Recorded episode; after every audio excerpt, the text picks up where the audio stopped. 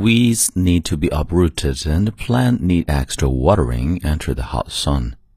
It is no longer easy to give love and get love we need. 嗨，亲爱的朋友，你好，欢迎收听英语美文朗读，我是你的朋友孟非 Phoenix。今天与你分享的美文叫做《Love is like a four-season garden》，爱情就像一座四季花园。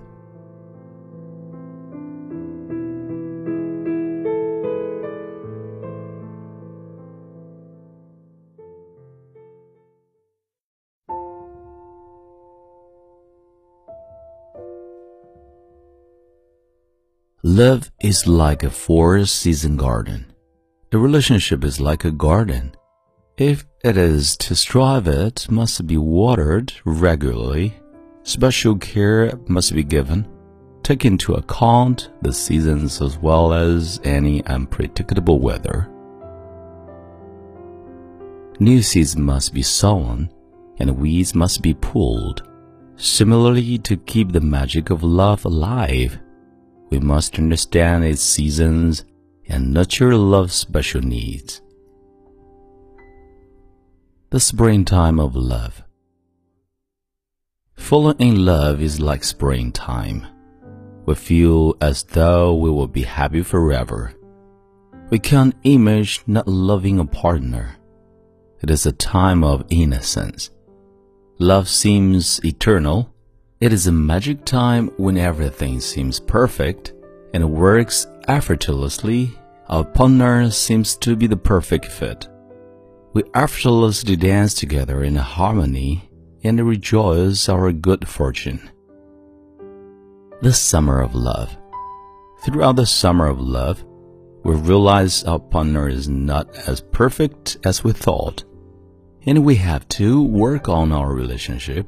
Not only is our partner from other planet, but he or she is also human who makes mistakes and flawed in certain ways frustration and disappointment arise.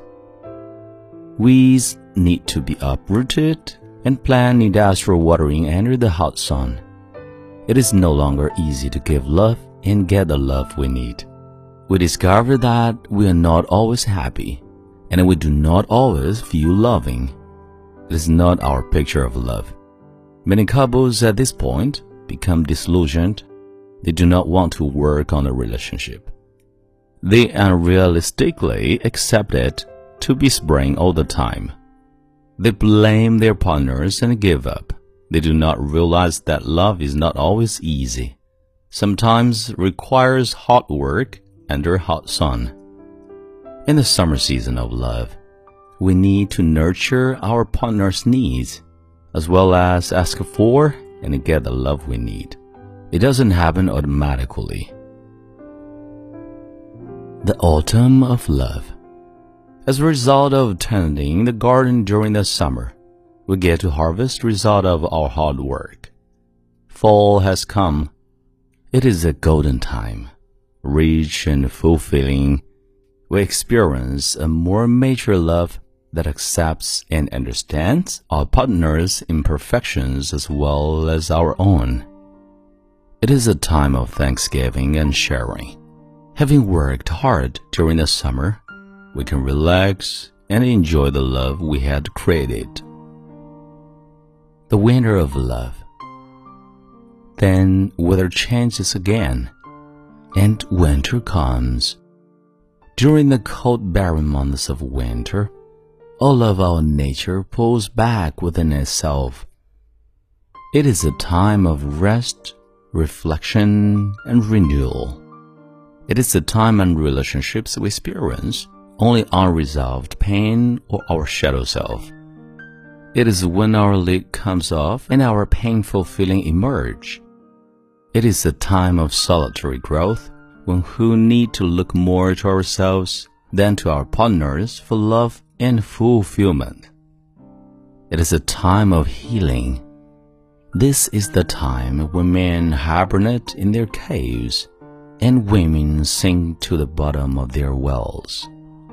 After loving and healing ourselves through the dark winter of love, then spring inevitably returns. Once again, we are blessed with a feeling of hope, love, and an abundance of possibilities. Based on our inner healing and soul searching of our winter journey, we are then able to open our hearts, feel springtime of love.